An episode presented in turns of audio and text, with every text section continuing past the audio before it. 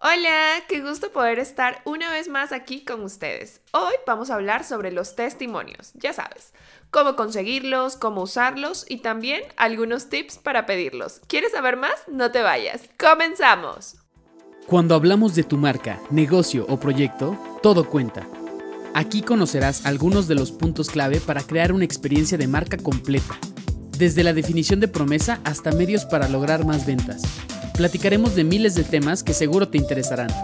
Acompáñanos en un diálogo breve, casual y divertido, pero que nos tomamos muy en serio. Te damos la bienvenida a tu podcast. Todo cuenta. En el episodio anterior les contaba un poco sobre los diferentes formatos para generar una prueba social. Y uno de los formatos más frecuentes y que algunos hicieron preguntas fue el de los testimonios. Aprovechando que estoy leyendo sobre ello en el libro de la brújula de los negocios digitales, vamos a profundizar un poco. Los testimonios y las historias de tus clientes son, por así decirlo, la mejor prueba social que puede haber. ¿Sabes por qué? Porque provienen de una tercera parte y no del vendedor, es decir, no vienen de ti o de la marca. Dan un ejemplo claro de lo que podría conseguirse si adquieren tu producto y hacen que tu potencial cliente se imagine en su propio caso los mismos beneficios que consiguió esta tercera persona. Algunos de los formatos en los que puedes realizar los testimonios son los videos, textos, pantallazos y casos de éxito. La intención de realizar estos formatos es que uses para, ya sabes, resolver estas dudas frecuentes o estos eh, por qué no de tus clientes y asimismo que puedas demostrar la transformación y resultados de tu tu producto o servicio. Ahora profundicemos en la pregunta del millón.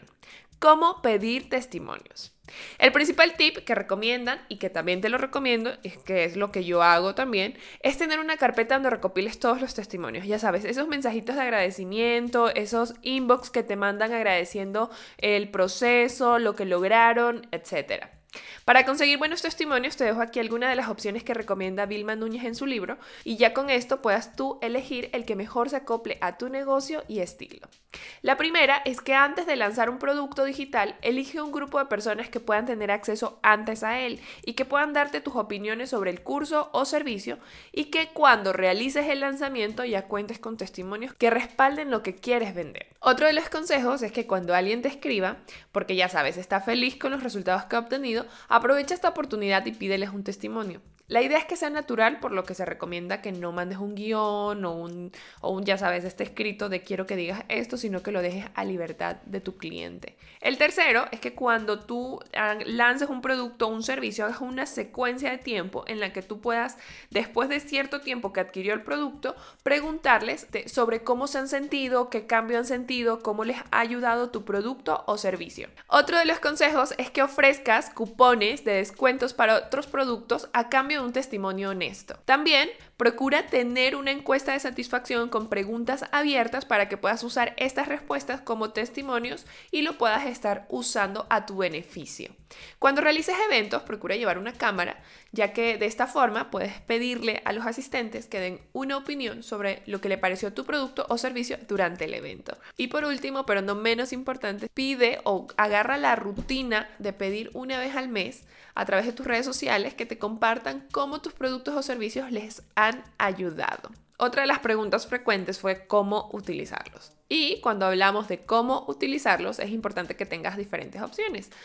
Puedes hacer ya sea una lista de reproducción de YouTube con los testimonios en video, una página de testimonios, un bloque en cada página de venta con los testimonios, agregarlos en las pasarelas de pago, poner una historia destacada en tu Instagram donde estén los testimonios habituales que recibes y también es importante que cada tanto subas en tu feed testimonios que aporten confianza a tus futuros clientes.